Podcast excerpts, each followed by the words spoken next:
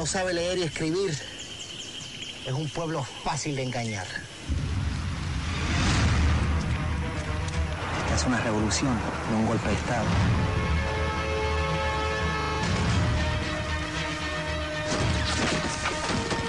Vamos a asegurar la ciudad barrio por barrio y calle por calle. Manden un batallón. La revolución comienza ahora.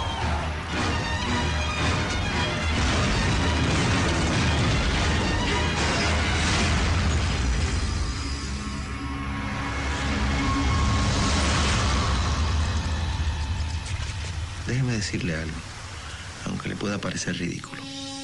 Un revolucionario verdadero está guiado por grandes sentimientos de amor.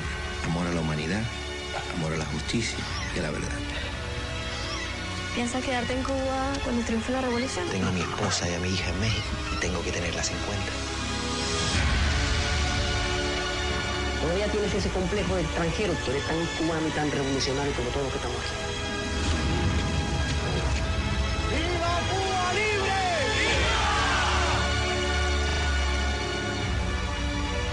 Vine a verlo porque nunca había visto un médico.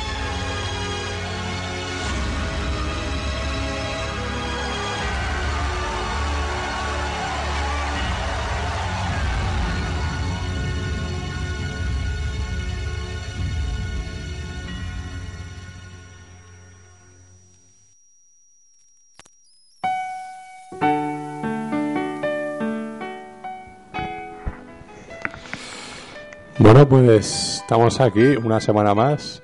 Mm, casi hay eco ya en el estudio.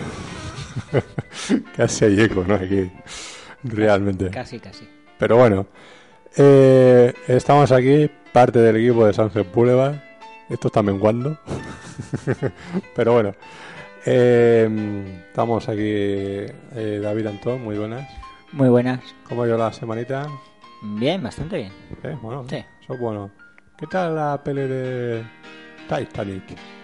Eh, eh, que te grabé. eh, eh, está bien, hombre. Es un, tele- un telefilm con la Z Jones, Tim Curry, Peter Gallagher, George Scott. Y, para ser lo que es, tampoco vamos a pedir más, ¿no? El barco se hunde, como en todas. Hay un poquito de originalidad, a ver si en alguna se salva y tal. Pero Es no, verdad, no, ¿eh? no- se salva, se hunde siempre. En, en alguna versión del Titanic se podría hacer de que cuando, cuando se está hundiendo, que puede que haya unas especies de estos de muellines, Eh, ¿no? muellines, sí. y, y- y que rebote ¿no? y, y vaya saliendo otra vez, Sí. por ejemplo. ¿no? Pues nada, eh, yo, bueno, yo como siempre, Fernando Montano, eh, estamos aquí los dos. Bueno, Eh, Los dos. Estamos Sí, los dos. está- Es decir, estamos aquí los dos soligos, ¿no? Va, que tampoco eso de solos. Bueno, hay, hay más gente, ¿no? Aquí en el mundo, o sea que. En el mundo hay más y Juan está por, abajo. por el edificio hay más gente, pero en el programa estamos tú y yo. Ya, Ya, veremos si ya se está. incorpora alguien durante la, la emisión o si no, pues nada. Iremos tirando nosotros como buenamente podamos. pues sí. Eh, bueno, pues estamos aquí. eh, yo tenía interés antes de bueno, hablar un poquito de los del tráiler que hemos escuchado, ¿no? Un tráiler de, de Cher argentino, uno de los estrenos, y de otro de los que queremos comentar, y un poquito de noticias, algunas recomendaciones que salen en DVD. Eh, ayer eh, estuvimos parte de los parte del equipo de- del Sunset y de Artegalia, estuvimos grabando el el debate que se hizo en, en el aula Juan, lo que era antes aula Juan de la Cam, que ahora se llama Camón, y que empezará a funcionar ya de forma em, em, abierta, ¿no? ya digamos a, a todo el público a partir ya del mediado de este mes. Eh, se hizo un debate de- del cine español, ¿no? un poco sobre el, digamos, los retos ¿no? que tiene el cine español en el siglo XXI y con lo cual bueno pues estaba eh, Jaime Rosales, ¿no? que era el director de La Soledad, y eh, un distribuidor de, de cine eh, español que se llama Mi- Miguel Ángel Pérez. Un poquito pues para comentarnos la situación del cine español, etcétera, etcétera, ¿no? Eh, estuvo bastante interesante. Yo pensaba que iba a ser un poco, eh, un poco más rollero, ¿no? Sinceramente. Tú no pudiste estar, David, pero bueno, No pude. más o menos para comentarte a ti, comentarte a, a los oyentes todo eso, un poco cómo fue la cosa, ¿no? Eh, fue un debate que, que se empezó hablando un poquito, siempre, ¿no? Situación de cine español, ¿no? ¿Qué ocurre? Pues siempre se habla de que eh, a nivel, por ejemplo, creativo, pues de las subvenciones que se dan o, eh, se dejan de, de conceder, ¿no? Al, al cine español. Eh, el tema también un poco de las ayudas que vienen de la televisión, etcétera, etcétera, ¿no? Y luego también un poquito la distribución, cómo funciona, ¿no? Que en el caso de, de Miguel Ángel Pérez eh, se dedica a ir por festivales pues, como Venecia, Cannes, etcétera, etcétera, Toronto y todo eso, y va eligiendo eh, películas europeas para eh, poder distribuir aquí en España, ¿no? A lo mejor, claro, ser una distribuidora pequeña, pues a lo mejor tienes 20, 30, 30 copias a nivel nacional y ya está. ¿sabes? Pero bueno, o sea, es una forma de un poquito saber cómo funciona el sistema, ¿no? Cómo se trabaja aquí en el, tema de la distribución, ¿no? ¿Qué hay que hacer, ¿no? Para, para que te distribuyan una película en un país. Y, y nada, fue un poco interesante, ¿no? Porque se trataron esos temas. Luego, aparte, pues eh, Jaime Rosales eh, estuvo muy bien porque comentó que, que el tema de las subvenciones, eh, por ejemplo, a cambio, el distribuidor decía que era muy importante las, las subvenciones, ¿no? Para poder eh, comprar esas películas, para poder subsistir más o menos, ¿no? Em, en el caso de Jaime Rosales decía que que, no eran tan importantes las subvenciones, ¿no? Las ayudas para hacer televisión, para lo que es un poco el poder realizar una buena película. ¿Sabes? Porque no no tiene nada que ver, ¿no? Que a ti te den un millón de euros de subvención, por ejemplo, no significa que tu película vaya a ser mejor. Eso creo que lo tenemos todos claro, ¿no? Bastante, sí. Eh, pues sí, si, no se, si no se escribe un buen guion, por mucho dinero que tenga, vas a hacer una mala película. Eso, eso está claro. Entonces, un poco en ese tema, de, me gustó escuchar eso, ¿no? Eh, en ese aspecto, ¿no? De que lo que hay que hacer es mejor cine español, ¿no? Y películas que puedan interesar al, al, espectador. Que no, no decir eso de que, no, yo hago el cine que a mí me gusta y ya está sino que habrá que dar elementos que le puedan interesar a- al espectador y que luego aparte pues tengan un punto de originalidad, ¿no? Algo que no hayas visto pues, o que no se suele ver eh, habitualmente. Eso es un poco a lo mejor lo que lo que también le falta al cine español, ¿no? Y bueno, pues luego hubo un turno así de preguntas y y como no, bueno, aparte de hacer un poco de publicidad del corto y de del programa y todo eso, pues también uno de los, de los comentarios que hice que, que, que no se había nunca eh, tratado en lo que es en el cine español, por lo menos lo que me dijo eh, Rosales era que, que, bueno, las televisiones están obligadas a subvencionar un 5% eh, anual de sus beneficios al cine. Dices, bueno, mm, ¿por qué no se hace al revés? ¿Por qué no el cine puede subvencionar o está obligado a subvencionar un 5% al, eh, de sus beneficios a, a la televisión para intentar hacer mejor televisión? ¿No? O sea, realmente son medios distintos y son medios que deberían estar autofinanciados por su, por su propia cuenta, no, no obligados por otros. No sé, el teatro, por ejemplo, teatro no tiene subvenciones de la televisión. No. Y a lo mejor lo necesita más que el cine. Claro, ¿sabes? Entonces, es que eh, son, eh, son trajes que dices, ¿por qué el cine eh, so- se debe de estar obligado a que las televisiones eh, destinen un tanto por ciento al, al cine y por qué no al teatro? ¿Y por qué no el cine lo, lo subvenciona, lo subvenciona al teatro? Es que, claro, son, al fin y al cabo son medios distintos y cada cual debería subsistir por sus propios medios, ¿no? Y sus propios medios de autofinanciación. Pues ese es, es un poco el tema que plantea ahí, Y lo que me comentó este Rosales que le había gustado mucho, que nunca se había planteado desde ese punto de vista, ¿no? Así que, que debería ser algo también a, a tener en cuenta y a debatir. O sea que si en algún momento dado, te lo digo ya aquí en los micrófonos, si en algún momento dado se empiezan a surgir los debates esto de la autofinanciación del cine español, que sepáis que Fernando Montano fue el primero que lo dijo. o, sea, o sea, que yo me quedo en la autoría de, de todos los derechos. Se tendrá en cuenta, se tendrá en cuenta. Olvídate. Entonces, bueno, eso fue interesante, ¿no? Luego, aparte, pues siempre entre el público, siempre destacas, eh, conoces a gente nueva, gente interesante, con la cual pues puedes eh, charlar un poco de cine y, y de conocer, ¿no? Cómo, cómo trabajan, ¿no? Esperemos que, que de algo interesante, ya veremos. Estaba también por allá Dan Aliaga, el público, asistente. Y bueno, pues si no sé si tenéis un poco interés en escuchar este debate, en lo que se dijo, todo eso, pues lo tenéis eh, ya disponible ¿no? en el archivo de podcast de artegalia.com y también en el, en creo en el archivo de programas también también estará ya disponible y si no en lo que es a lo largo del fin de semana pues ya lo tendréis.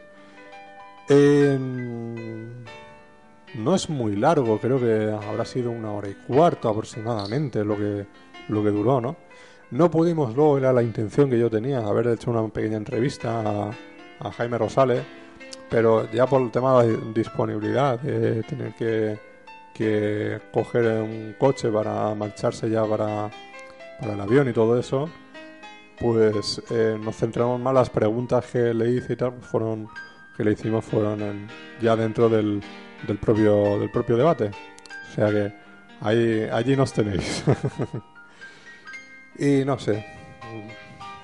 Yo me gustaría un poquito, no sé, David, ¿tú cómo ves un poco el, el cine español? Ese tema, ¿no? O sea, eh, somos como somos, ¿no? Y siempre estamos mirando un poco al cine francés, siempre se está diciendo que se debería de hacer lo mismo, ¿no? De- del tema de la cuota de pantalla, igual que se hace en el cine francés y todo eso. Yo no sé si tú piensas lo mismo, si realmente yo creo que no, no tenemos que mirar tanto ese cine y sí plantear el... eh, eh, nuevas formas, ¿no? Para que atraer un poco eh, más a la gente, ¿no? A, a- a ver cine español y luego también que no se acapare, ¿no? Todo el, el cine norteamericano o, o, mm, otro cine que acaparen todas las salas, ¿no? Y que luego el cine español y el europeo, pues, tengan menos mm, menos disponibilidad en las salas. Sé.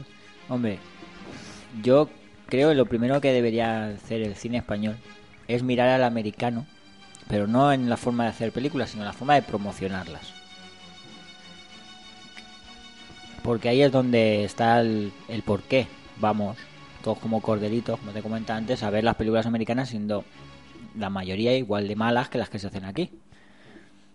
Y luego, pues la cuota de pantalla, yo creo que más que el hecho de que te obliguen a, meti- a, a proyectar una serie de una cantidad de películas españolas al año de cualquier otro país, creo que deberían, en vez de tener a Spider-Man o Star Wars y todas estas en 30 salas en cada ciudad o cada gran ciudad, podría estar en 15, que lo que vas a conseguir es llenar las salas en vez de tenerlas todas a mitad, como es lo que pasa, y dejar paso a otras películas. Yo creo, ya, ya lo comenté en un programa, que creo que debería llegar aún más cine de fuera y estrenarse más cine de fuera y de España. Pero creo que se debería eso, que en vez de una, una película estar en, en Alicante 7 8 salas, están medio vacías, pues la puedes tener en 3 o 4, las llenan las 3 o 4 y las otras 3 o 4 salas pues puedes poner otras películas que a lo mejor no llenan las salas pero tienen su público. Si es que el, cine español tiene su público falta llegar a la gran masa que solo lo hacen en contadas ocasiones. Y una de ellos es Santiago Segura. Y es porque promociona las películas a saco. Y es creo que deberían de tomar ejemplo del cine americano y de lo que hacen algunos españoles para promocionar el cine. Y que la gente realmente pues se interese por este cine. Que tampoco es tan malo comparado con, No, claro. con Lo- otros países.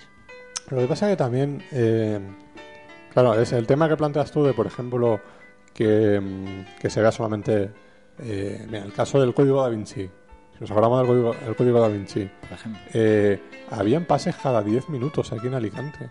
O sea, si Sí. no, no ibas al, al pase de las 6 y 10, podías ir al pase de las 6 y 20. Porque es que como estaban todos los cines, Mm. ¿sabes? Habían, habían pases eso cada 10 minutos, podías estar viendo la, la película. Eh, no sé cómo se tomarían a lo mejor los exhibidores, porque es otro tema también a tratar, el tema de que, de que a lo mejor eh, estuvieran este, este tipo de películas en menos salas. ¿Sabes? No, a ver, yo creo que a Panoramis, por ejemplo, por poner un cine, le da lo mismo tener el código Vinci en dos salas y llenarlas que en cuatro y tenerlas a mitad.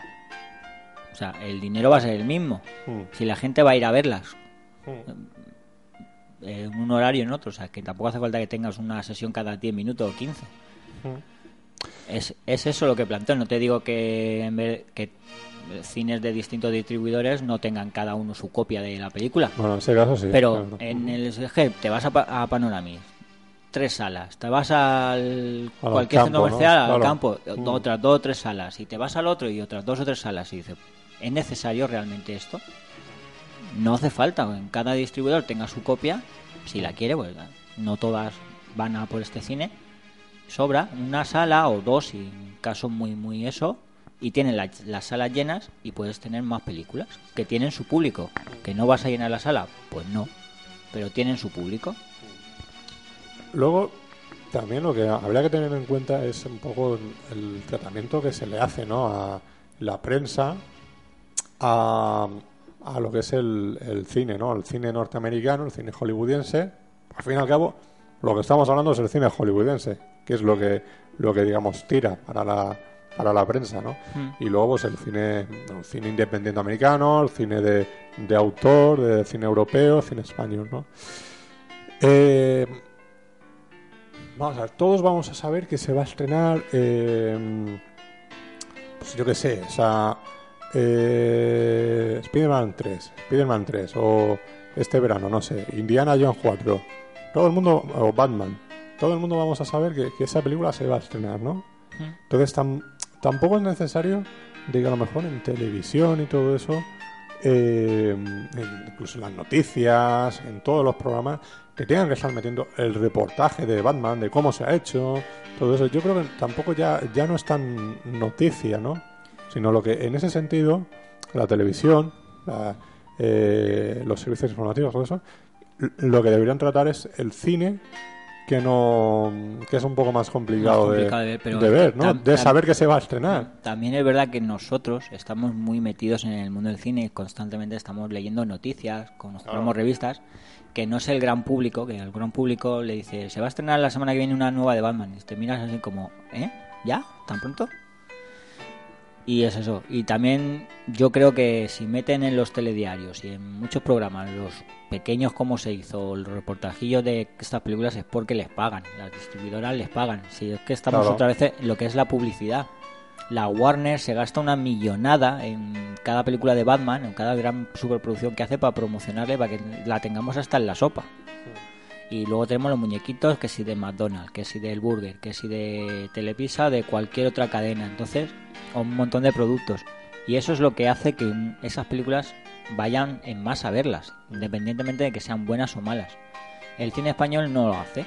Aquí no, hay, no se promociona casi películas y cuando se hace, como comentó Fernando Alonso, se hace para promocionar Carlitos y cosas así. Claro, claro.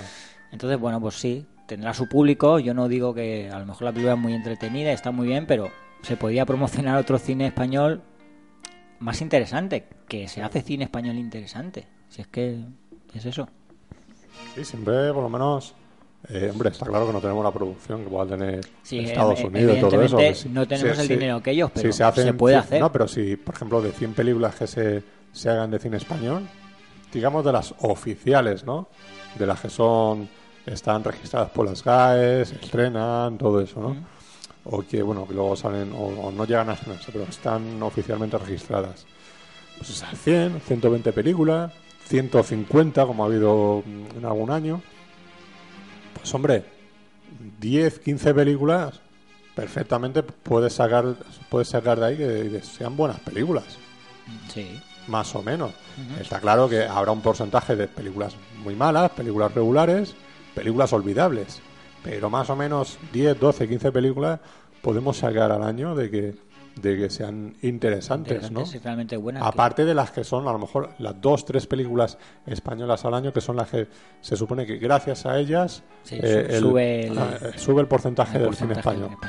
No, pero Sí, claro, que- eso es que cuando la, estrena... que la, que la mayoría, si no es Santiago Segura, es o Pedro Almodóvar, son, no. co- son coproducciones. Claro, sí, pero en, en el caso de un director español, normalmente, eh, no sé cuándo fue, hace tres, cuatro años, eh, que fue el, año que más, más se recaudó del cine español, es que coincidió que estrenaba película Amenábar, Amenábar. estrenaba película eh, Almodóvar, Almodóvar. estrenaba película, eh, estaba por ahí Guillermo del Toro, Guillermo del Toro. etcétera, eh, eh, Mede, no sé qué. Habían cuatro o cinco directores que son los que más o menos tienen el, el tirón del cine español, ¿sabes? El Balagueró, etcétera, etcétera.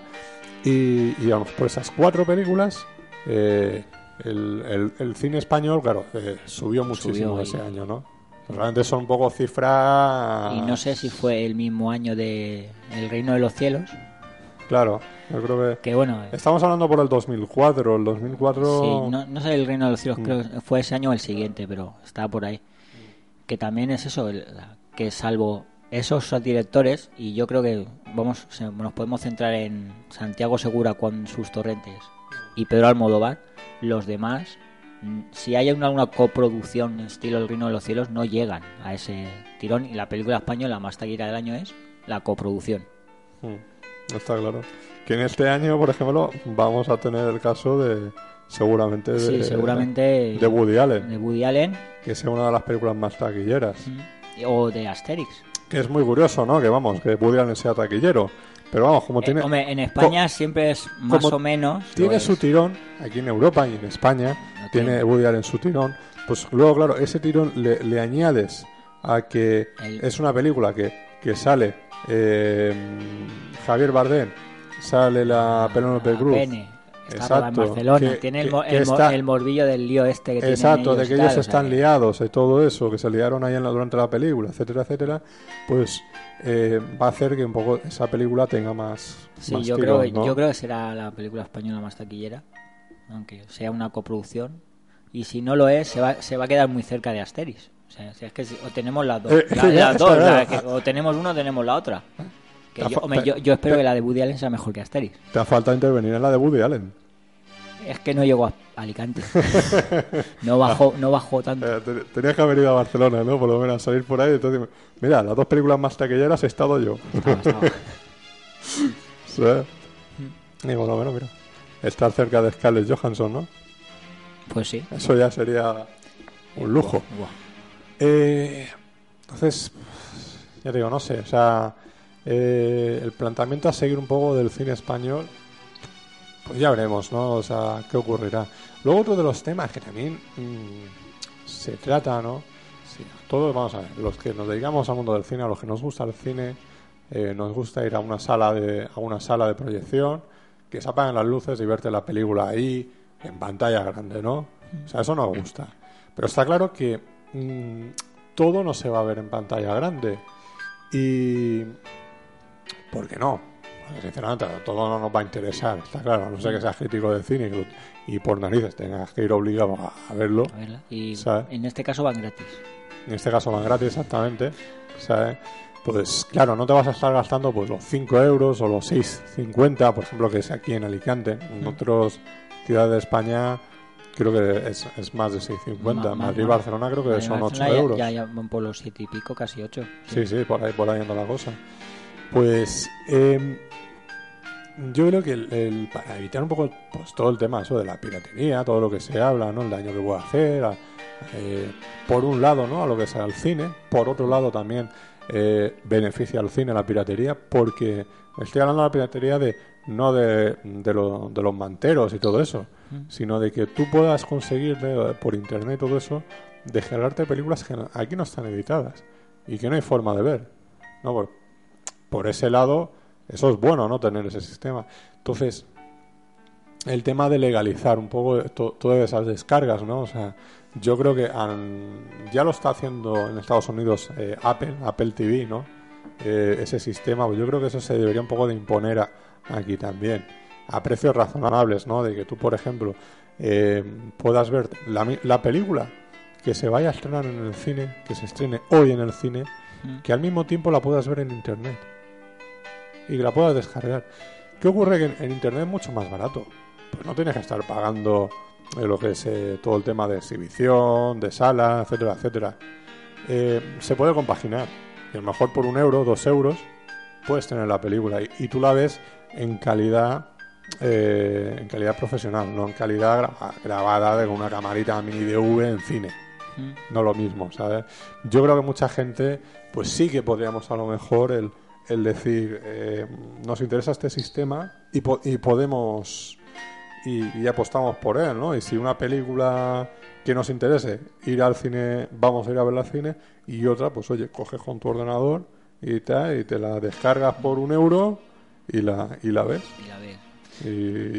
Y, y, y no estás haciendo nada ilegal, Hombre, sería, realmente. sería una solución.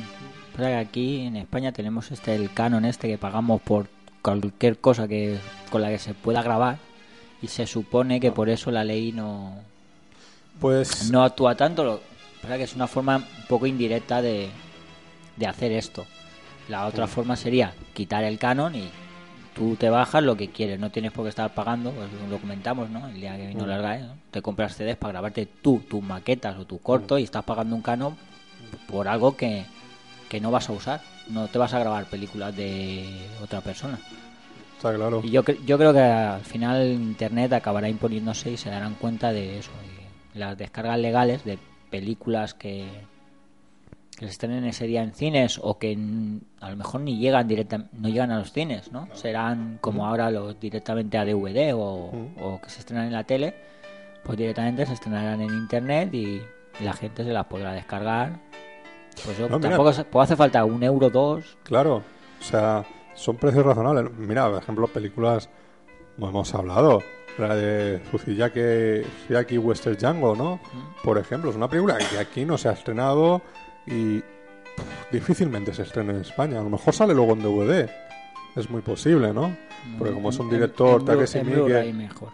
Sí, bueno, pero co- como es un director, Takeshi bueno, Miike, Miike- que tiene su tirón, pues más o menos esa película se puede editar, ¿no? Pero claro, tú dices, te tienes que volver loco. Hace año y medio que se estrenó en, en Japón. Te tienes que volver loco durante mucho tiempo hasta, con- hasta conseguir esa película. Pues es tan sencillo como, como coger el- en los estrenos que hagas en el cine, pues luego aparte puedas tener tus estrenos también a través de internet, que mm, una oferta mayor y, y que te permita ve- ver ese tipo de cine. ¿No? Esta que hemos hablado también de, ¿cómo se llama? Eh, son unos Rambo, no sé qué. Eh, de Son of Rainbow. Son unos Rambo, exacto. Eh, pues es una película que, que realmente pues mm, podría ser interesante, ¿no? Entonces eh, tienes que pasar muchos meses hasta que ya por fin hay alguien que la cuelgue en internet y que le ponga los subtítulos, etcétera, etcétera, para que tú la puedas, la puedas ver. Ah, Entonces, el tema de la piratería, pues, digamos, eh, bajaría mucho si se, se tomaran esta, este tipo de decisiones. No, no es tan, no es tan complicado, sinceramente. O sea, claro, es algo que va a tardar bastantes años en que realmente se, se resuelva, hasta que alguien caiga del burro. En otros países, mm, no sé si es en Francia y tal, por ejemplo, se dice, o sea, allí lo que es la piratería está muy perseguida. O sea, tú te descargas una película, tu ordenador, y, y- y son capaces de hacer la, la búsqueda de esa película y tu ordenador bloqueártelo. Y que no lo puedas encender. ¿Sabes? Y todo eso. Aquí, como se dijo en el, en el debate, ¿no? Eh, aquí hasta Zapatero se descarga películas. O el hijo de Zapatero se descarga películas. Si aquí todo el mundo lo hace y eso es la ley. O sea, y, y pues sí, van hasta los grandes distribuidores lo tal, pero dice, lo la que ley es... actúa, sí. La ley Lo- actúa, lo- pero- lo que- eh, el tema de que, de que tú a lo mejor, pues sí, que otra persona saque dinero eh, por algo que tú hayas hecho, ¿no? Que tú te pongas tu película y luego tú la Hmm. Claro, veas sí. ahí en la, en, la, en la manta por ahí a 4 euros y te dices, coño, ¿qué me llevo yo de esto, no? Como Hmm. autor, ¿sabes? Eh, el tema de la descarga, pues eso es que todo el mundo lo hace, o sea, imagina a Zapatero y Rajoy cambiándose CDs ahí. Toma, que te he grabado la, la última de... ¿sabes? Nunca se sabe, no sé. Sí, la verdad es que aquí, siempre y cuando no saques beneficio que sea para uso doméstico, vamos a poner que mm, pasan bastante. Que no es el caso de otros países que hay- ha habido condenas, incluso gente que está en la cárcel, simplemente por descargarse películas. Eh, tampoco hace falta que las exhiban ni que las vendan. Y bueno, No sé lo que hemos dicho, que eh, esté igual de penado, ¿no? O sea, que te descarga una película que mata a una persona, es que es lo mismo. es lo mismo, sí. Tú te ves ahí al asesino y tal, "Oh, este, he matado a 10 personas. Y tú, yo me he descargado 10 películas. y yo estoy aquí. Dios. Pues por eso, o sea, no sé, son planteamientos que, que al fin y al cabo se deberían tener en cuenta y que realmente, pues tanto lo que es un poco lo que es el gobierno, el Estado y la SGAE, ya que es quien predomina en España, ¿no?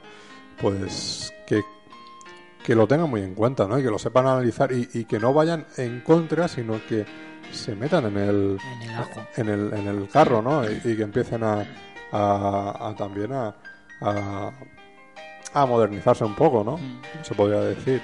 Está claro. Se, se está haciendo algún intento, ¿no? Porque, por ejemplo, está lo de Filmotex. Filmotex. punto- no sé si es punto .com o punto .es, ¿no? Em, que es una página de cine español, ¿no? Que, que te puedes descargar tú ahí legalmente la- las películas, ¿no? Tienes como un servicio de alquiler y luego de permanente, ¿no? Y todo eso. Pero claro, son películas que tú... mm, Yo he visto alguna vez esa página y, bueno, si todavía no era un- muy amplio el catálogo, ¿no? De películas. Pero, bueno, ahí poco a poco las iban, eh, las iban sacando. Imagino que ahora habrá muchas más.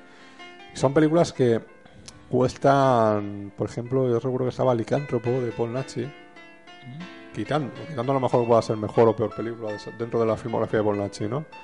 Pero valía la descarga para tener la película, creo que era 6 euros.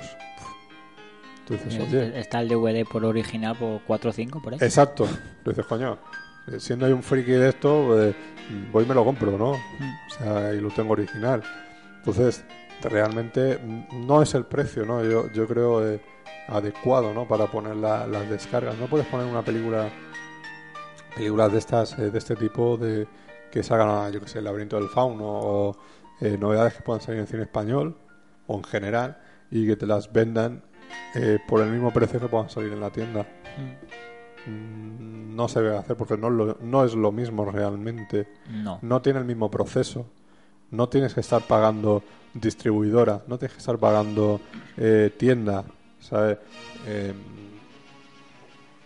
se, se, se pueden poner, pues, pues fíjate, muchísimo, muchísimo más, más económico, ¿no?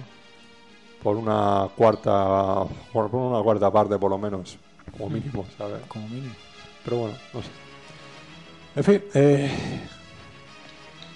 mm, ya, ya, ya os decimos. Ahí lo tenéis, en artegalia.com, en el archivo de programas, en el podcast. Descargaros un poco ese debate ¿no? de los eh, retos del cine español en el siglo XXI. Por este, por Miguel Ángel Pérez, eh, distribuidor de cine de cine español, europeo, y de Jaime Rosales, ¿no? director de La Soledad. Es interesante, yo creo que, que de ahí se pueden sacar algunas conclusiones y, y ya veremos que de aquí en adelante pues qué pasa. Y esperemos que por lo menos ahí en lo que es en, en Camón pues se sigan haciendo este, este tipo de debates, se sigan trayendo este tipo de, de gente, ¿no? Del cine español y, Hmm. ¿por qué no? De, de- de fuera de España, ¿no? Para, para conocer otros puntos de vista. A ver, a ver si esto... Pues sí, que tampoco sería tan difícil, ¿no? Ten- Teniendo la ciudad de la luz, Claro. siempre o casi siempre habrá algún director más o menos interesante que, Lo que esté pasa por que- aquí. Hará falta que... Lo que pasa que, David, esto ya sabemos un poco cómo va el tema. Si la propia Ciudad de la Luz eh, estaba peleada con la escuela y si, por ejemplo, viene Francis Ford Coppola, como ocurrió, eh, esto no se ha dicho. Esto no se ha dicho en, en, en, en tele ni nada de eso, pero eh, todo el mundo sabe que Francis Ford Coppola, todo el mundo, por lo menos de- aquí de Alicante, sabemos que, que cuando está preparando la película esta de, mm, Te-. Tetro, que está preparando, mm, va a rodar eh, supuestamente alguna parte aquí en Alicante, en la Ciudad de la Luz. Y cuando vino aquí a conocer los estudios y tal, salió la foto ¿no? de Francis Ford Coppola comiendo en la Rambla diciendo Francis Ford Coppola comiéndose una croqueta en Alicante. Alicante. En uno de los restaurantes conocidos de Alicante. Esa era la, la gran noticia. Eh, bueno, pues lo que no se dijo es que eh, a los alumnos de la Ciudad de la Luz se les prometió que iba a ir Francis Ford Coppola a, a darles una clase, a, a que lo conocieran, etcétera, etcétera. Francis Ford Coppola no fue, eh, no lo llevaron ¿no? a que lo conocieran esos alumnos, sino que fue cuando, eh, cuando no había nadie. Lo llevaron cuando no había ningún alumno. Sí, la, la organización no... Pero bueno, eh, ¿Y qué ocurre? ¿Cómo se enteraron los alumnos? Dio la casualidad que uno de los, eh, un alumno de allí, que era de los que se ve que estaban todo el día, que tú y yo conocemos, se llama Helder, lo conocemos, lo conocemos. eh, que eh, fue el único que vio a Francis Ford Coppola Mm. y el único que se hizo una foto con él. O sea, hombre, son cosas que sinceramente luego, claro, tú te enteras y a ti te, te puede gustar ese director o no te puede gustar, pero te, te repatea, ¿no? Que, que- que no haberte enterado de que te hayan tratado de esa forma, ¿no? Mm. Siendo pro- propiamente de la, de- de la ciudad de la luz. Claro. Pues si entre ellos tienen esos rifirrafes, pues imagínate de que a lo mejor pues con la CAM pues con, o, con, o con ot- otras instituciones públicas eh, el que se puedan llevar bien para traer a esta gente, que realmente es lo que se debería de hacer, sinceramente. imagino que más allá de que la ciudad de la luz esté dispuesta o no a colaborar con la CAM, todo esto, sería cuestión de que la CAM, el CAMO directamente hablará con el director y le diga, a ver, ¿cuándo tienes un huequecillo? Y pasar, si está- pasar un eh, poco de la ciudad de la luz, porque es- está claro que si cuentas con ellos, pues te van a poner pegas por aquí, pegas por allá y al final... Está claro, pero son temas eh, difíciles de tratar, ¿no? O sea, es que hay que bajarse los pantalones en muchas cosas, ¿sabes? Hombre. Y, y a lo mejor eh, cuesta, cuesta. Entonces, yo que sé, cada uno hace la guerra por su lado. Pero está claro que es que no es tanto que tú vayas a buscar a la ciudad de la luz, sino que sea un poco la ciudad de la luz quien debería abrirse a los demás y ofrecer ¿eh? lo que tiene. O sea, si a ti te traen eh, a Francis Ford Coppola, no se debe traer a escondidas. Es que tiene que ser algo que sea notorio, que se dé a conocer y que, oye, va a estar tres días aquí, pues aparte de estar aquí en la ciudad de la luz, pues vas a ir a conocer, a, a- vas a conocer la escuela, vas a hablar con los alumnos, luego vas a ir aquí a la CAM y, va, y, y va- vas a tener una conferencia que la gente se pueda acercar a ti, que pueda eh, saber de cómo hacer cine, la universidad, etcétera, etcétera. Si tan difícil no es. No, no, Pero es está claro que- Mientras manden los que manden el, Sí. la ciudad de la luz, Pero eh, es eso, o sea, es como si ahora mismo nosotros, sí, nosotros nos vamos allí a intentar hablar con Rodríguez Galán para el tema de que cuando venga aquí alguien, pues poder tener un acceso eh, para, para poderlo pues, traer aquí a- a- al programa. ¿No? Pues, es difícil. Es difícil. No imposible, lo que pasa es que, bueno, eh, algún día caerán del burro. Algún día caerán del burro. Y, y empezará a funcionar eh, bien, ¿no? Lo que es la ciudad de la luz, lo que es cara al exterior sí. cara al exterior de la ciudad de Alicante y luego también de que realmente se conozca fuera de Alicante, fuera de España, que no es tan conocida como nos quieren hacer creer, sinceramente. Todavía no es tan Todavía no. conocido. No. Y luego si te viene Tarantino, pues por favor no lo Déjale pasar. dejarle pasar, coño. Buscar en el IMDB o algo de eso y, y buscar la foto y comprobar y después sí, eh, este tío es Tarantino. Y que por lo menos aquí aparece que, que ha hecho Pulp Fiction, Kill Bill, pues deben ser títulos de película, ¿no? Deben, deben. Deben ser, ¿no? Pero bueno, ahí está, ahí está. Pues no sé, yo creo que más o menos mm, podemos cerrar ya aquí este- esta parte, ¿no? del Sunset, de- un poco hablando de lo del tema, ¿no? De lo que fue ayer eh, este, este debate interesante y que, dicho por última vez, lo tenéis ahí en artegalia.com para, para descargar y escuchar y que nos deis vuestra opinión. Pues nada, si te parece, tomamos un respiro y vamos con otros temas. Vale.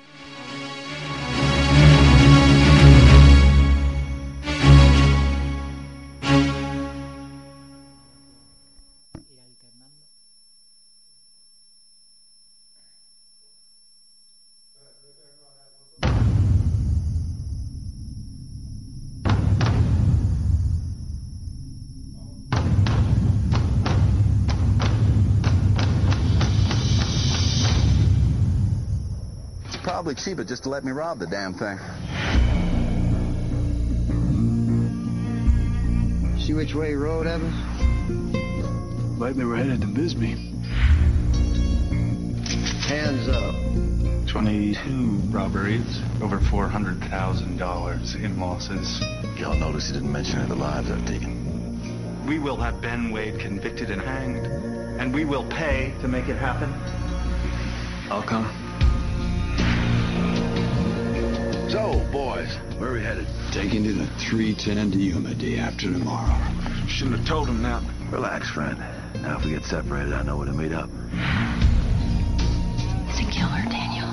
And someone ought to have the decency to bring him to justice. I want to come with you. Well, you can. What are you doing out here, Dan? You got a family to protect. Don't talk to me like you know me, Wade. We ain't friends. I told you to stay home. I left home. You turn around right now. Your boy ain't protecting you. He's following me. You say one more word, I'll cut you down right here. I like this side of you, Dan. You're so sure that your crew's coming to get you? They're lost without him. Like a pack of dogs without a master. Where'd they take him? I don't know. Let me out of here! Sure as God's vengeance, they're coming.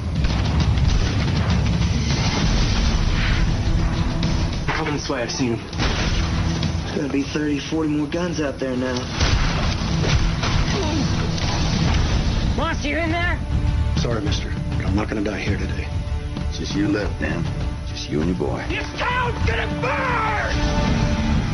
Call them off, Why should I? because you're not all bad. Yes, I am. You just remember it's your old man walked Ben Wade to that station when nobody else would.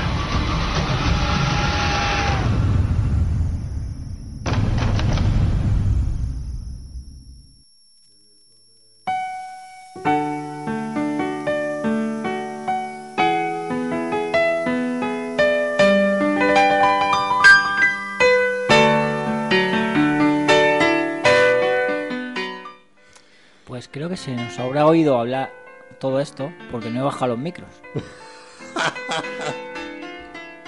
Muy bien. Estamos aquí pegados a...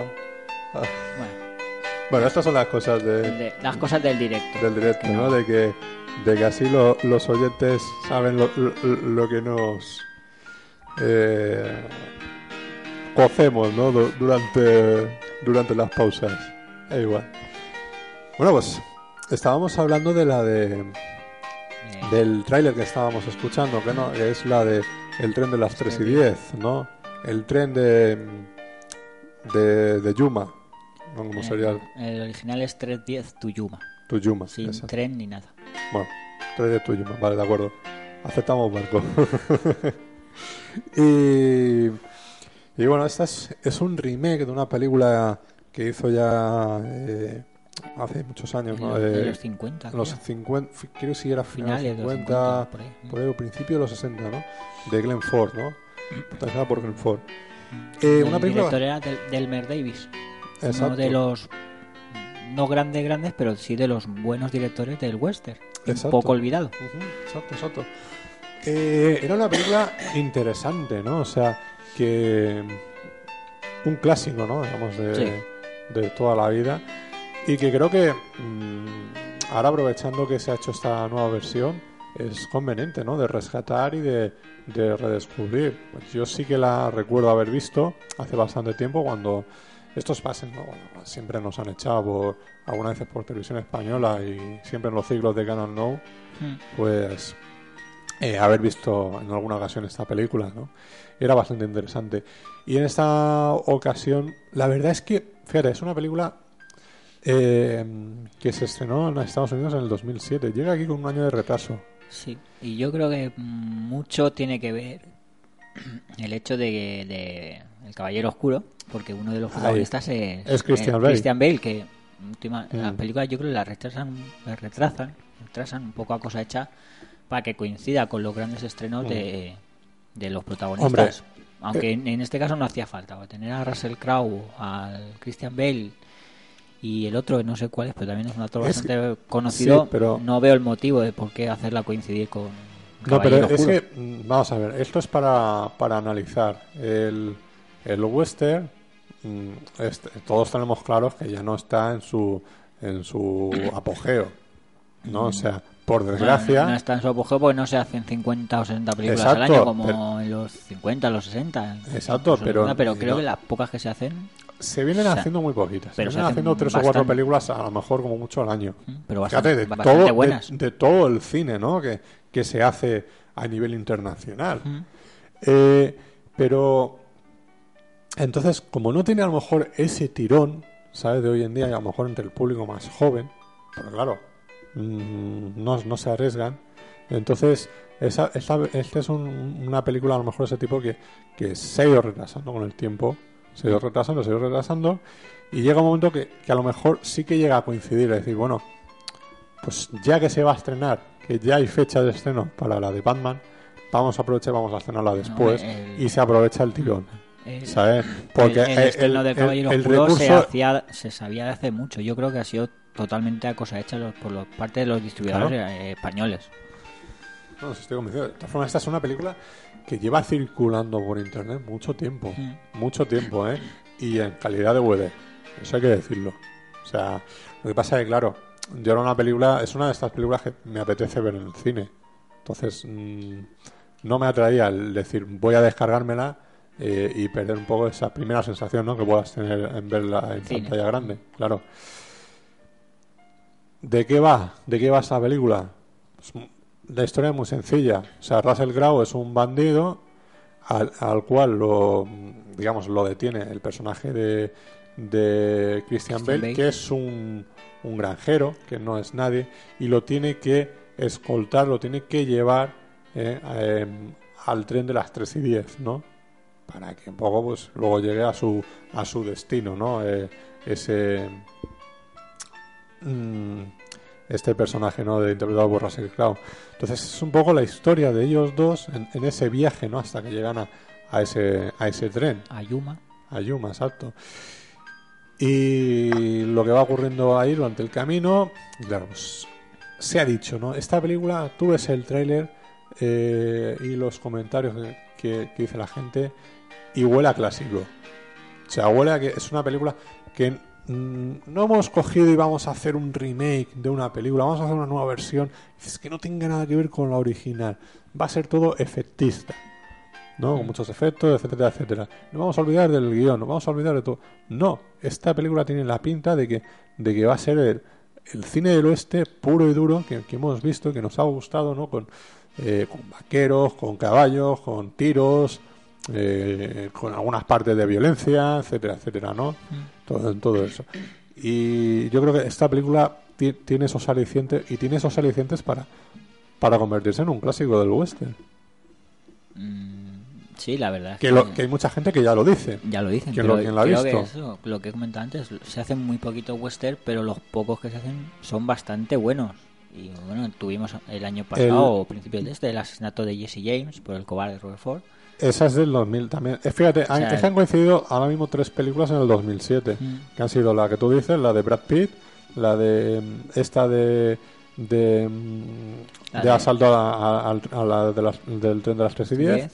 y luego está la de la de Takeshi Miike la de Suzuki Western Django ¿no? Mm. Hombre, también está la del Pierce Brosnan y, y no sé quién más. ¿cuál de Pierce Brosnan? Una era, ¿cómo era? Venga, no, Venganza, la de Liam Neeson. es este- eh, Esa es la de en- Liam Neeson. Enfrentados. Pues mira, eso ahora mismo no me... Que era Pierce No. Era el uno y el otro no sé, no me acuerdo ahora quién era. Pero también era un actor bastante famoso. Bueno, pues... Bueno, pues cuatro películas, por ejemplo, ¿no? O sea, sí, habrá alguna más, ¿no? Está claro, Está en Italia, en Italia puede que se haga una o dos películas más al año, no lo, no lo sé, sinceramente, pero de vez en cuando se haga, se haga alguna y, y que luego pues te hagan alguna versión en Estados Unidos y todo eso, pues oye, se pueden hacer de, de muy alta calidad, ¿no? Y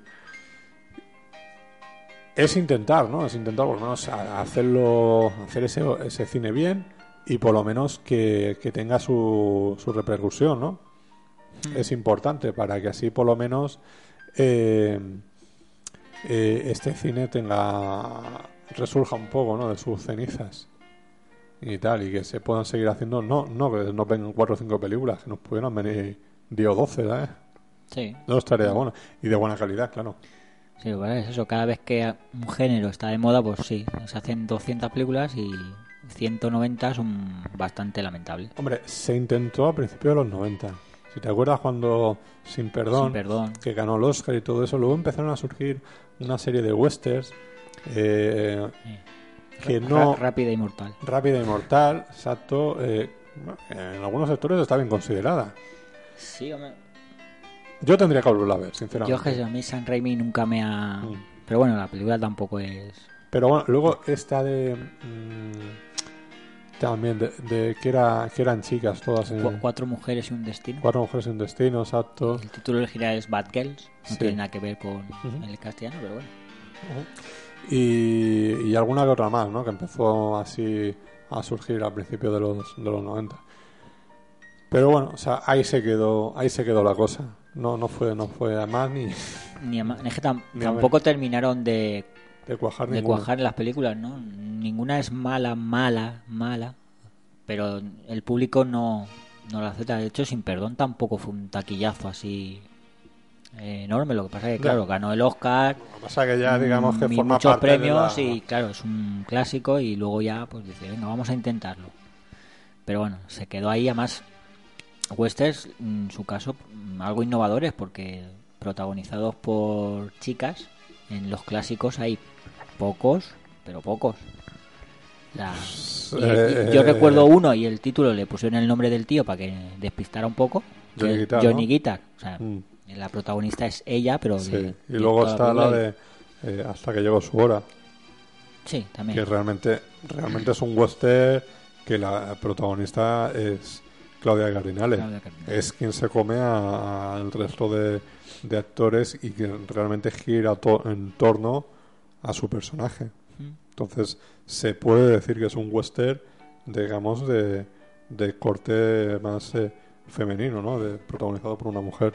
También. Mm. O sea, que, que realmente son pocos, pocos Poco, los casos poco, en, poco. ese sentido. Bueno, luego tenemos bandidas. Sí, pero bueno, eso ya... Tenemos bandidas, ¿eh? Yo, yo no, no la he visto, pero tampoco sabría si calificarlo de western. Yo sí, yo sí lo he visto. Aunque la ambientación sí sea esa época. Pues hombre, a ver, tiene lo mismo de western que lo tiene Wild Wild West. O sea, la ambientación y para de contar, ¿no? Claro, exactamente. ¿sabes? Poco más. Y que, y que las dos salen ahí con un vestidito de estos de. de. de. cancán, de estos, Cancán, ¿no? Interior, ¿verdad? Que, Generoso escote. que, tú dices, joder, esto mola, ¿no? Sobre todo por la parte de Salma, ¿no? Que, que tú dices, hostia. Pero bueno.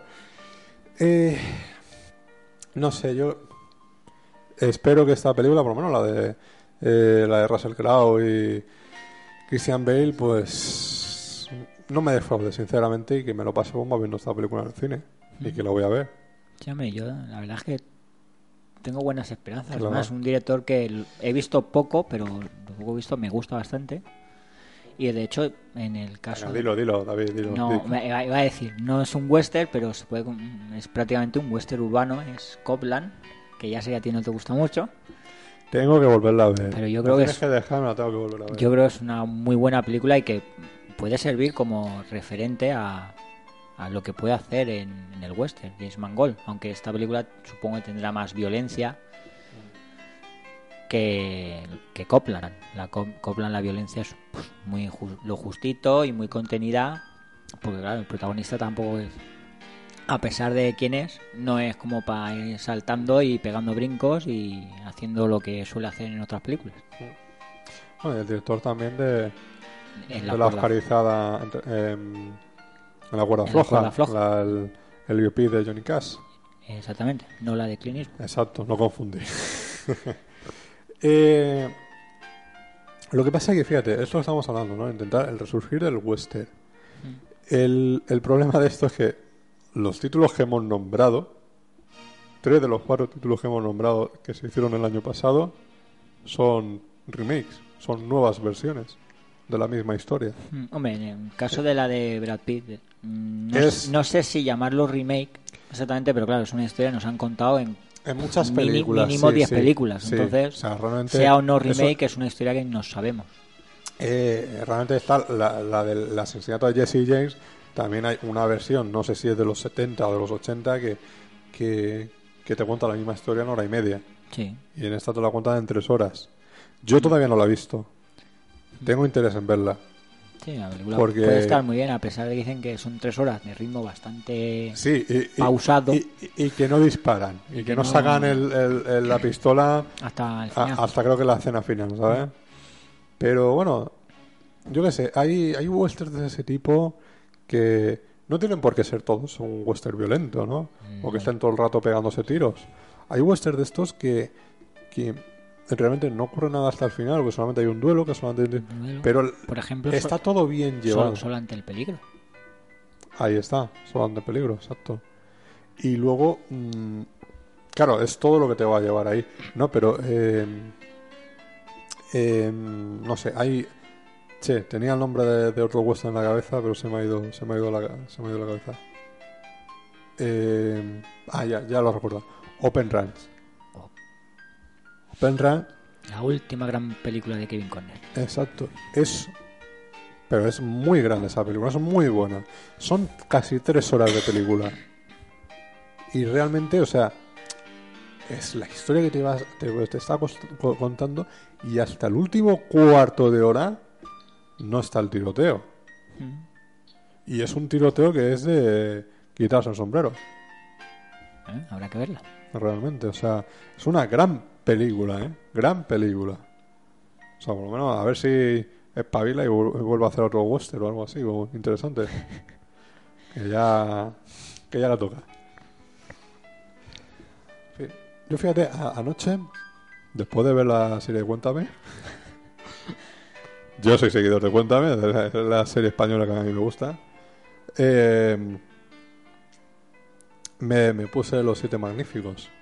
Oh, qué O sea, grande. es ya un poquito para, para entrar ya un poquito en el aperitivo, ¿no? Decir, hostia, ambientarme, ¿no? Pa- Mm. Para ver esta película, ¿no? Y seguramente me termine poniendo eh, de aquí a que El- la el vea. regreso de los siete magníficos. tan- pudiera ser el desafío de los siete magníficos, desafío, ¿no? también. El desafío. eh, La de. mm, La de Lee Van Cleef, ¿no? La de Lee Van Cleef es el desafío. Eh, no sé. Ya no controlo Es que lo- no- los títulos no- de la secuela, ya no, no, controlo yo. no- recuerdo quién bien, es- Ya no encajo yo quién es el regreso, el desafío Mm. y no sé si había otra. Creo que eran, no, creo que eran tres las que habían. Una serie también, ¿no? Sí, creo que sí. Pero bueno. Eh, es, no sé, pues poquito, ¿no? De otras películas, ¿no? Otros western que hay, pues yo que sé, Los Profesionales, eh, eh, Hasta que llegó su hora, no sé, pues películas que te puedan ambientar un poquito para, para ver para ver esta, ¿no? Ya ir y decir, hostia, qué, pa- ma- qué maratón me estoy pegando yo de western, que bien me lo estoy pasando. bueno, nada, eh, lo dicho, recomendaros esta película y esperemos que, esperemos que os guste y que nos lo comentéis.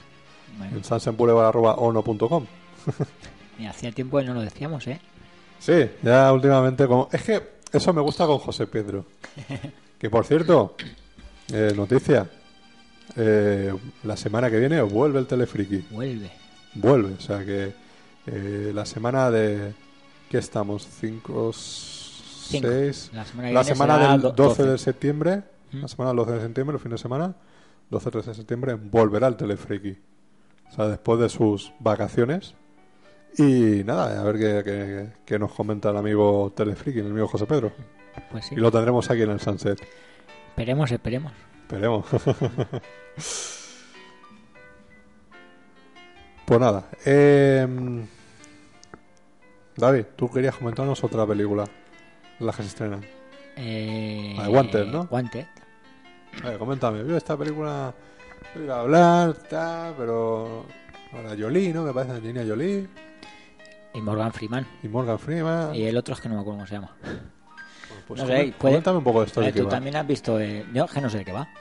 Yo he visto el tráiler, me parece pues que es una película de acción espectacular, muy entretenida, con escenas de acción realmente inverosímiles, pero por donde los haya. Solo hay que ver el tráiler y empieza diciéndole que le dé efecto a la bala. O sea, el tío dispara con la pistola y la bala hace así como si chutara hace ¡pum! Y coge el, el- efecto y tal.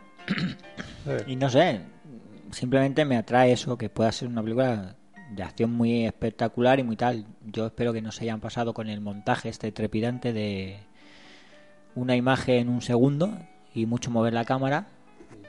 Y no sé, tampoco espero nada, ninguna maravilla. Pues nada. Ve- veremos, veremos a ver qué tal. O sea que de todas formas no, no, no entra dentro de mis primeras prioridades. Bueno, puede ser interesante. Una película de acción, bien hecha. Eh, y bueno, la otra que hemos escuchado el tráiler al principio del programa, que es la de eh, Che el argentino, protagonizada por Benicio del Toro. Que según Marcos se parece mucho al auténtico Che. Sí. Eh, Y en parte tiene razón. Supongo el maquillaje y tal habrán ayudado, pero Habrá sí, ayudado. se parece bastante, sí. Mm. Eh, hombre, eso está bien. ¿no? Luego es una película, bueno, dirigida por eh, Soderbergh. Soderbergh, que igual te hace una de cal que otra de arena. Mm. Casi siempre buen, bu- Sí. bueno, pero de cal y de arena. Bueno, pues en esta ocasión, pues, eh, hombre, está un poco de más, ¿no? Decir de qué va Che el argentino, ¿no? O sea, realmente pues es la vida, ¿no? De revolucionaria, ¿no? De, de- del Che, Sí. pues eh, sobre todo centrado en la parte de Bolivia y luego también de, de Cuba, ¿no? Con el tema de, de los hermanos Castro, etcétera, etcétera, ¿no? Es una película que tiene eh, coproducción española, o sea, tiene producción de Telecinco. Fíjate, es muy, es muy divertido lo que hablábamos antes de, la, de las subvenciones de televisión. Telecinco a veces apuesta por películas muy interesantes, españolas, eh, inclusive, bueno, pues en este caso la del Che, que tiene su participación española, eh, también con incluso con, con- en el reparto. Eh, también tiene, eh, por ejemplo, A la Triste, El laberinto del fauno.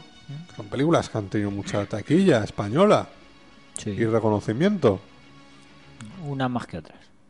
Pues va a ser difícil que las veamos en Telecinco, ¿eh? Porque no, ni- ni siquiera, no programa- apenas programan cine, solamente cuando, es cuando son navidades o algo así que programen alguna película. Sí, es un Telecinco un caso bastante extremo. De que era la televisión que más películas programaba. Te metía unos maratones los sábados y los domingos ahí al mediodía que no veas. Te- casi todas las noches había película, pero poco a poco empezó a cambiar las películas por las series y, Y lo, exacto, y lo- y la- lo que le da audiencia son las series. el cine ha prácticamente desaparecido. Por eso que, que ya veremos, si veremos esta película algún día por televisión. En- por lo menos en Telecinco, en algún en alguna can- canal lo emitirán. Me imagino, hombre, serán televisiones de canales de estos de, de pago, de, De o sea, pago. de cable, mejor dicho. ¿no? O los de. Telecinco de, del TDT. Pudiera ser, pudiera ser. Eh, bueno, pues esta es una película que realmente lo que vamos a ir a ver en el cine es media película. Porque realmente el largometraje, o sea, la extensión real del, largometraje son de casi cuatro horas y media. Y lo que se ha hecho es dividirla en dos, ¿sabes? Para, eh, para no recortar, ¿no? digamos, ese, ese metraje. Y ve- nos vendrá, imagino que al final de este año, a principio del que viene, nos vendrá esta segunda parte o este segundo volumen que se va, a llamar la, la guerrilla. Y bueno, pues no sé, el tema, el tema de la película es interesante. Se ha respetado, fí- fíjate, eh, no es la primera vez que eh, Benicio del Toro eh, actúa mm, hablando en, digamos, en español, ¿no? En hispano. En hispano. Ya lo hizo en Traffic y ahora en esta película eh, eh, lo hace también, ¿no? O sea, con ese acento más argentino y todo eso, pues el tratamiento, ¿no? Realmente lo que han dicho tanto el actor como el director, que esta película no se podía hacer eh, en, en inglés, ¿sabes? Y luego eh, o doblarla, ¿no? Porque realmente se pierde la esencia de a lo mejor lo que pueda ser el personaje y, y las situaciones, ¿no? Mm. Había que respetar un poco eso, que es fuera de habla hispana. Y bueno, como el propio Benicio del Toro, bueno, es, es de origen, creo que es cubano, ¿verdad? O, o de Puerto Rico o algo así. Mm. Me parece que, que algo así. Eh, ya más o menos él controlaba ya bastante bien el, el- El acento. el acento, el español y todo eso, el hablar. Y, y bueno, pues ahí está interpretando este personaje, que esperemos que lo haga francamente bien como, como suele ser habitual en él. Sí. Y bueno, y el, el director, pues Soderbergh mm, la ha rodado en español, no sabe ni papá español ni se molesta en aprenderlo. Me dice que es un idioma que le gusta mucho, que es muy musical, ¿no? No sé. No sé, Pero la verdad es que Soderbergh es un director que te hace una película muy muy muy independiente y luego te hace Muy comercial, ¿no? muy comercial, o sea, en Eleven y cosas Exacto. así. Fíjate, Siempre suele tener buenos resultados. Las películas suelen estar bastante bien, tanto unas como otras y esta por el tráiler un- parece una película bastante espectacular, o sea, Sí. si nadie te dice o no conoces que el Che era un personaje real y que se sup- supuestamente por lo que han dicho es una película que respeta bastante la historia real y te dicen esto es una historia una película de acción a lo no sé voy a poner a los Rambo salvando las distancias tú te lo crees perfectamente porque las explosiones que se ven en el tráiler son realmente espectaculares las persecuciones y los tiroteos también o sea que Hombre, eh, yo, yo espero que esta parte, que evidentemente tiene que poner en el trailer porque va a traer más, a más gente que la parte dramática o la parte más realista, que, o que hayan respetado mal el realismo, no mm, solape todo lo demás y que realmente pues sea una película que sí tenga sus momentos espectaculares, pero que respete el- lo que fue de verdad y lo que querían el personaje. Hombre, el... Para Soderbergh el Che era un personaje de, de ficción. O sea, no sabía ni que, ni que ese- eh, eh, esta persona había existido de verdad. Mm. Realmente. Porque claro, ¿qué ocurre? Como todo se ha, se ha frivolizado mucho, todo el tema de las camisetas y todo eso, que él decía que, que las camisetas del Che le recordaban mucho a las camisetas de- del Keith Richards, ¿no? El, guitarra de los Rolling, ¿no? Mm. Que era un cierto parecido, ¿no? En, Nah, ese, nah, hombre. en ese sentido. Entonces, pues, vale, que era una especie de personaje de ficción, ¿no? Bueno, No sé, hombre. Eh, yo imagino que sí. Los norteamericanos suelen a pasar bastante de la historia de, de lo que pase fuera de su país. Por lo tanto, ta- tampoco me extraña tanto que no supiera quién Que es no el Che. sepa, hombre. a pesar de que, coño, está ahí al lado. Ya. El país está ahí al lado. sí, como lo que pasa es que es un personaje que, que está más arraigado en, la cultura Sí, hispana. evidentemente la cultura hispana. Y también es cierto que en, en Cuba un poco menos, pero en muchos países sudamericanos, el Che como símbolo, como figura, es ya- ya es más que una persona real. Y, o sea, Claro, he visto claro. muchos documentales que te lo comentan y además lo puedes ver. La gente tiene en el coche la pegatina del Che y al lado de la, la de Rambo. Porque simbolizan, para ellos simbolizan lo mismo, cuando realmente para fuera de, o sea, fuera de, De Estados Unidos. y Estados Unidos y de tal, ciertas... tú dices que el Che y Rambo simbolizan lo mismo y te miran con cara de ¿pero qué estás diciendo? claro. Porque sí, los dos son símbolos de la lucha contra la, la opresión y todo esto. Y aquí Rambo es el americano que solo todo lo hace por su patria y Su el, che, y el Che es Dios. Mm. Y bueno, creo que como símbolo sí pueden sim- simbolizar lo mismo y por ahí pueden ir mucho los tiros de que muchos americanos vean una camiseta del Che y al lado una de Rambo y digan, pues este es otro tío que tienen los sudamericanos como nosotros Rambo. Está claro. Eh, bueno, de, de, del Che se, ha hecho, se han hecho muchas películas. Mm, Se han hecho ya unas cuantas, sobre todo en los 80 y todo eso.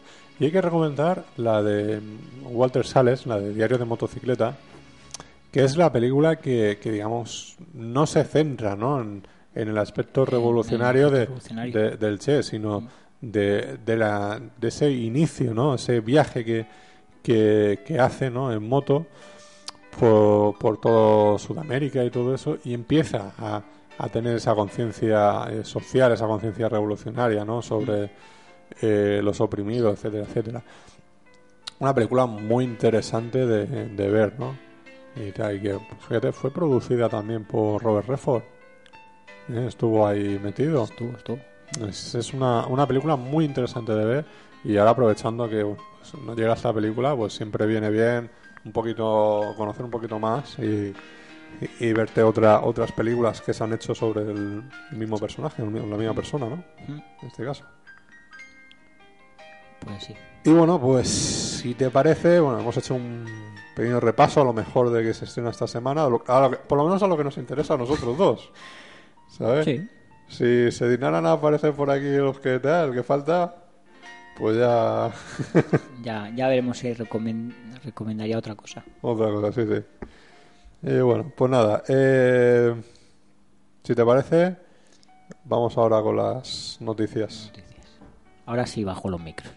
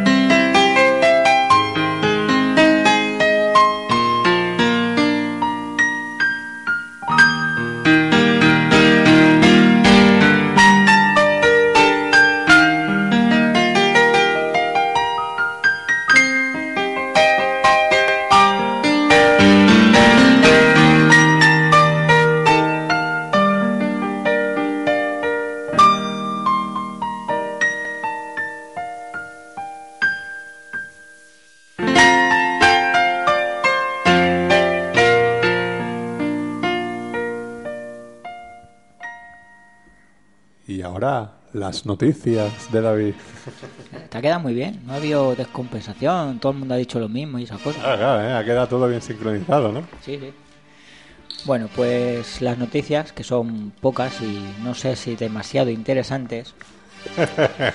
bueno, hombre, sale lo que se pueda. Bueno, como la fiebre del remake no para, se preparan nuevas versiones de Una pandilla alucinante, que dirigirá Rob Cohen, el de La momia 3.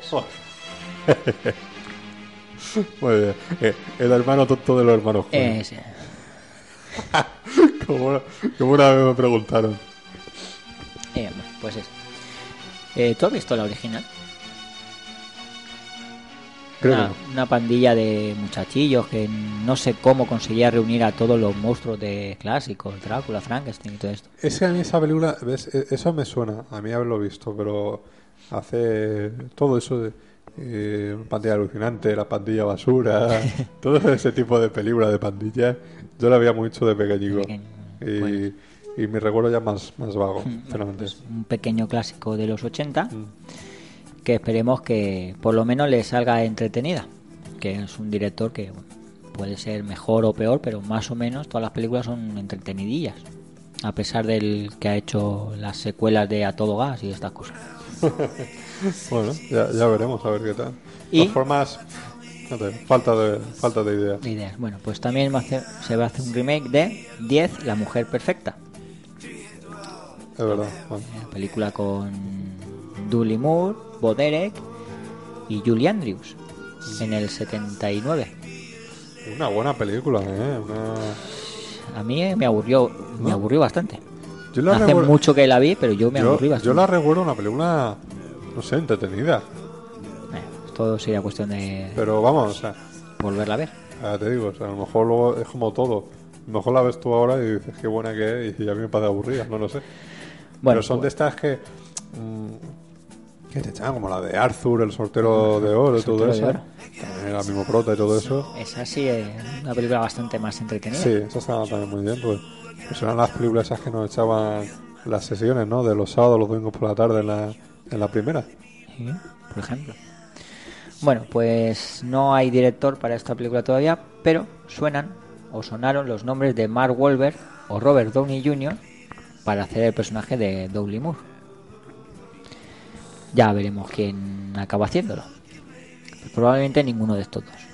Es que, no sé, tampoco lo... A ver, son buenos actores. Sí, pero yo Pero- a, Mark Wahlberg en comedia, comedia... Pero es que no los veo, No, no me lo veo. Y Robert Downey Jr. a lo mejor sí, más. Pero Mark Eh, Wahlberg yo, yo- en comedia, comedia Yo no. creo que Robert Downey Jr. sí que, sí que podría dar ese perfil de Eh, personaje. Mm. Mm, pero Yo bueno. creo que sí. Tal y como están las cosas, seguramente no será ninguno De de, todas los formas, por ejemplo, ya lo tuvimos en... ¿Cómo se llamaba la película esta de...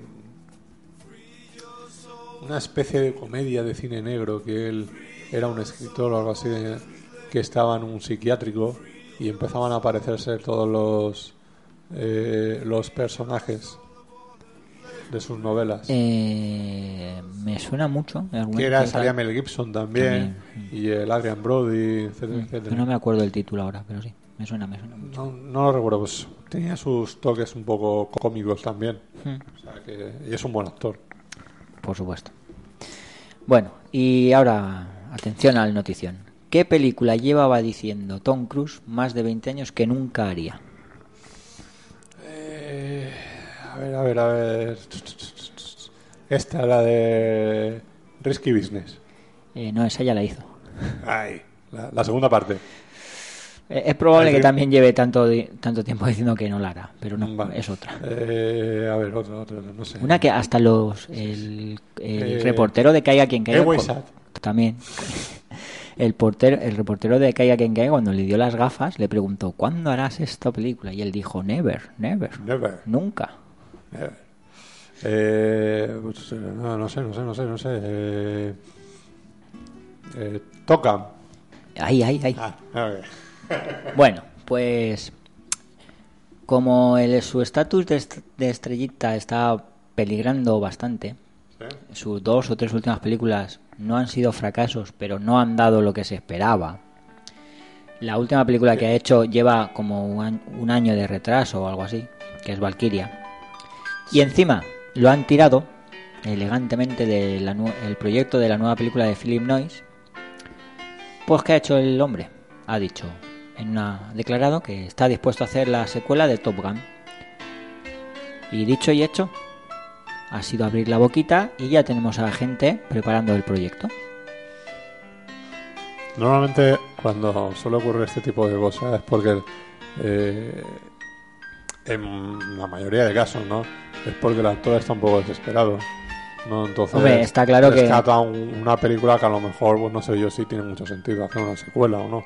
Hombre, yo a estas alturas me parece que no. De todas formas, ¿qué, qué nos van a contar? Pues que el hombre este ya maduro es ahora es eh, profesor de la escuela de Tokam. Que además creo que la, la original acababa así. O sea, cuando él le pedían destino, quería en la academia de Tokam. Pues ahora renunciará a ese destino y será por ahí a... Sí, bueno, eso. a Está- estará, estará de, en los fondos estará de eso, de profesor allí, de instructor en la academia y pasará algún conflicto, algún eso, ya, ya, ya que se va el chico.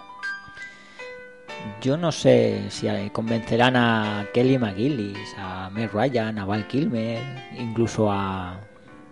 a este, ¿cómo se llama? Ah, que no me acuerdo. No me acuerdo. de A- al, ¿no? al loco del loco de lo- la guerra de los mundos. Ah, Sí, Tim- sí. Tim- Tim- Sí, pero eh, no. ¿Cómo se llama? Tim Robbins. Tim Que hace un papelito ahí en la primera.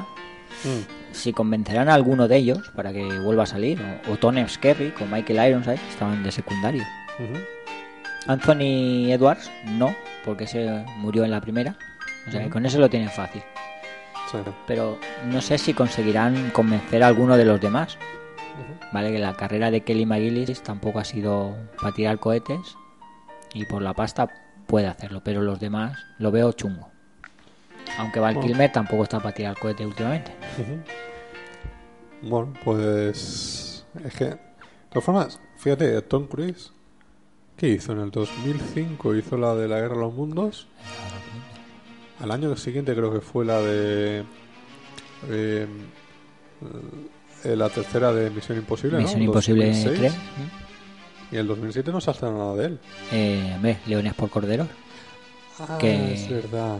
Buf, madre mía, vaya, vaya fiasco de película.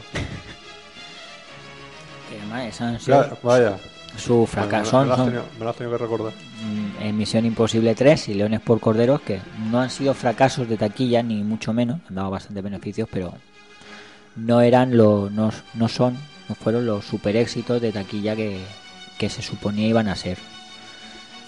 Pero yo creo que aún así, si Tom Cruise, mm, lo peor que está haciendo últimamente no es que sus películas no ganen lo que tienen que ganar, si es que lo peor que hace es salir en programa de televisión y ponerse a saltar encima del sofá gritando lo loco que está de amor por la Katie Hall y No, cosas no. de esas. O sea, No, pues sobre todo por el tema de la sociología. Eso... Sí, yo también, pero por ejemplo Travolta lo lleva mejor.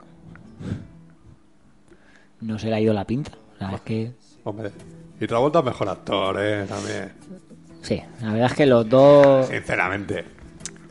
Pero yo creo que tiene eso, la cabeza más amueblada, porque a este es el, se le ha ido la pinza y es lo que le lo que realmente ha hecho que esté en la situación en la que esté, que las películas se retrasen, no quieran tenerlo, pues a lo mejor Philip Noyce no ha querido correr el riesgo de tenerlo de protagonista y que la película no dé lo que, Que- tenga que dar. que y encima el- cobrando lo que porque este no ha rebajado el caché Claro. del actor, sigue que pidiendo los 20 o los 25 millones, entonces Este ya, ya- ya no es el actor más poderoso de Hollywood.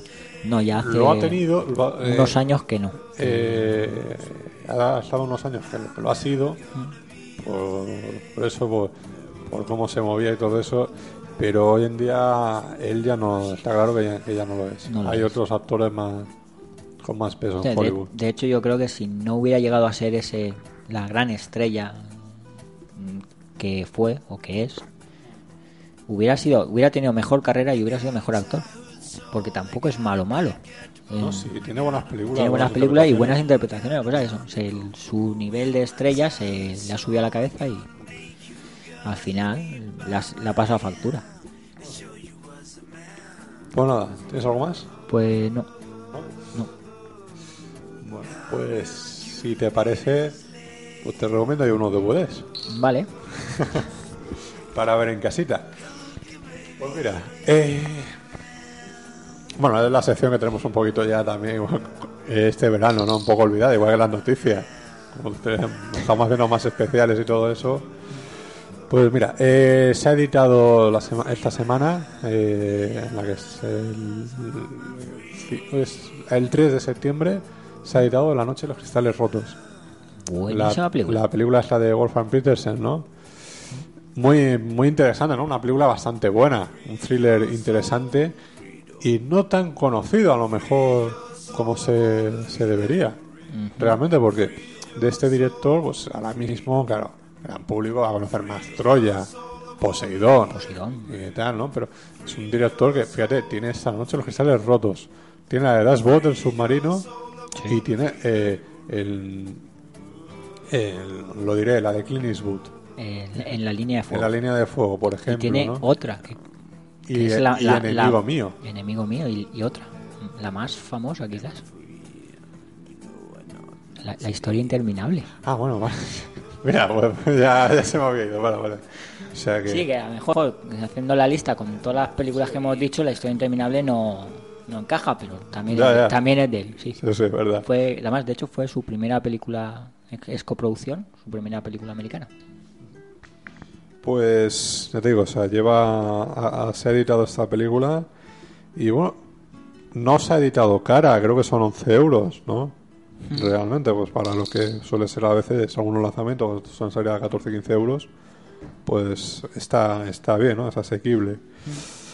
Y bueno, y, e interesante de ver, como hemos dicho. Pues sí, la verdad es que es, para mí es una película, yo creo, de conocida de toda la vida. Yo creo que la vi a los 7, 8 años y la vi. La película La de que- finales de los 80, principios de los 90, Mm. ¿no? Me parece. Sí, además, sí, no, si he dicho tenía 7, 8 años, tiene que ser mediados de los 80. Yo creo, no sé si fue la Pues siguiente. medio de a los la, 80 puede ser. la siguiente a la historia interminable. Sí, sí.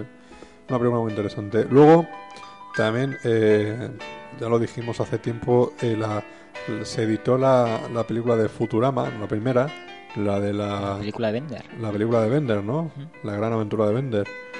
Y ahora, desde hace poquitas semanas, se ha editado la, la segunda película, ¿no? La batalla de las mil espaldas. que es bastante, está bastante bien, bastante divertida, tiene, no sé, hombre, es como todo, ¿no? Yo creo que, que realmente eh, estirar situaciones a lo mejor de 25 minutos a 80 minutos, pues a lo mejor llega un momento que te puede saturar, ¿no? Y tal, pero en líneas generales la película está, está bien, ¿no? Se puede, se puede ver. Eh, luego se ha editado ya, lo comentamos la semana pasada en el especial este de, de los DVDs. Eh, se, se, ha editado- se edita ya esta semana la edición especial de Los Pontes de Mason. Eh, una gran película, una película muy buena y yo creo que, bueno, mira, una, una edición especial de los discos que, que se lo merece, sinceramente. Yo creo, creo que puede ser interesante todo los, el contenido documental y todo eso que, que nos aporte esta película. Y como normalmente las películas de Clint Eastwood suelen estar bastante escasitas de, de extras, Mm. pues viene bien, ¿no? Eh, se edita también eh, la película Tommy Lee Jones, El Valle de Ela, En el Valle de la... que es una gran película, eh, una eh, estrenada a principios del 2008. Principios de este año, sí. Eh, y sinceramente, mm, yo creo que por lo menos en mi listado va a estar entre las 10 mejores. Yo no, no sé desde aquí, los cuatro meses que quedan, eh, qué sorpresas me llevaré, ¿no? Pero mm, va a tener- tiene una gran puntuación, sinceramente, esa película. Y es una edición especial de dos hijos que se, que se edita también, bastante interesante. Y que, bueno, pues no es muy conocida tampoco la película para lo que es el gran público. No, se estrenó, si no, la- si no la misma semana, una semana antes o así, de la otra película de Tommy Lee Jones de este año. eh, La de No es País para No Viejos. viejos. Y la verdad es que No es País para Viejos, por lo menos en España, Sí, se ha conocido más, pero por la Arra- parte de Bardem. por la y Bardem, la- y los hizo ¿sabes? que la otra película pasara bastante más desapercibida. Pero Yo creo que esta se estrenó el primer fin de semana de enero. Primero o segundo. Yo creo que fue el mismo, el mismo fin de semana que Halloween. El origen, ¿sabes? no sé yo. Ahí, ahí, ¿sabes? Por ahí, por ahí, bueno. Y tal. entonces, eh, bueno, pues ahí, ahí, ahí está editada. Yo creo que es para rescatar y, y conocer esa película. Muy, muy, muy interesante, de verdad. Eh, luego se han editado también, bueno, mm, las versiones extendidas del Señor de los Anillos. Se van a volver a editar. Se han vuelto a editar con nuevos extras. Pensando con tercer disco con documentales y tal. y, bueno, pues no sé, tío, yo yo, ya. yo con dos discos de cada una y tienes como 7-8 horas. Yo no sé qué más se van a sacar. Sí, no, ya. Por eso te digo que esto ya es exprimir más la, la, edición, la vaca, ¿no? Edición 5 aniversario. Sí. Ya dentro de poco eh, nos vendrá la, la, set- la de edición séptimo aniversario, la décima. Así es que. eh, ya hay aquí. Lo que, lo que nos quieran sacar, ¿sabes? Lo que nos quieran sacar.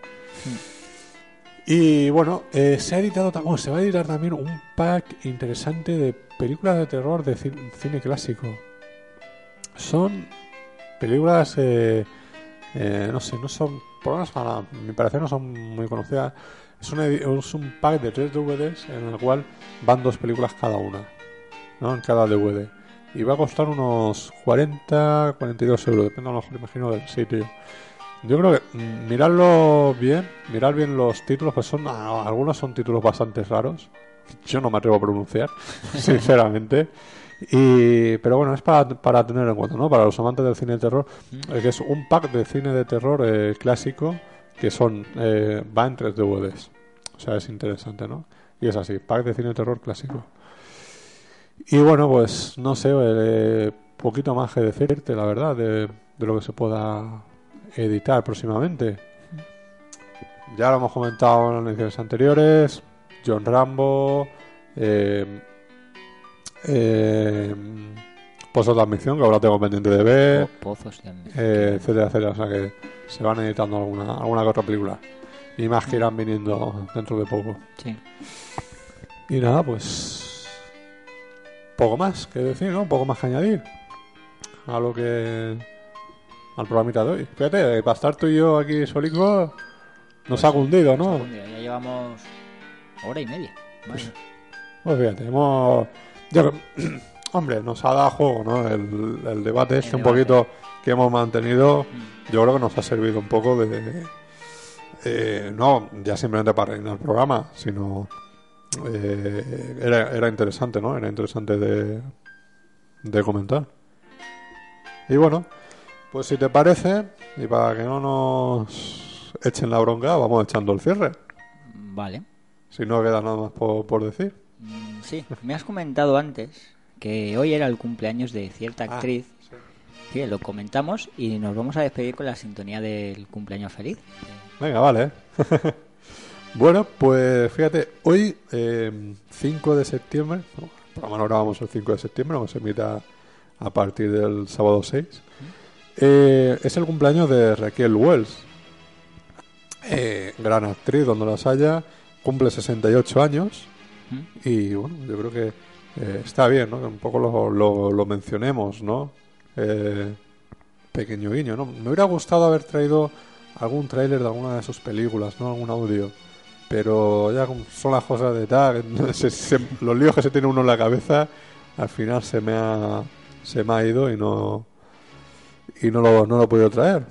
Pero no sé, bueno, mm, yo creo que nos ha dejado grandes interpretaciones, nos, bueno, nos dejará, yo creo que todavía si, Hombre, todavía puede hacer alguno. si se anima a hacer alguna película, nunca se sabe.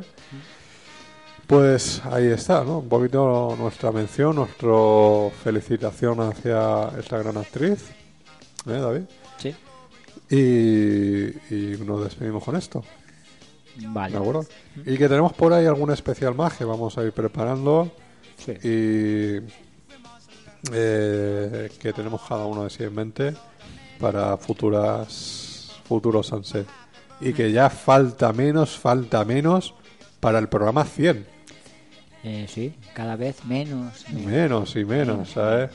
Y que bueno, que lo vamos a celebrar, vamos a intentar celebrarlo por todo lo alto, que lo estamos lo estamos intentando planificar todo bien, a ver si sale bien y ya tendréis noticias, que eso será para principios de octubre. Sí. Ya veremos, ¿eh? Y, y esperemos que la familia vuelva a crecer.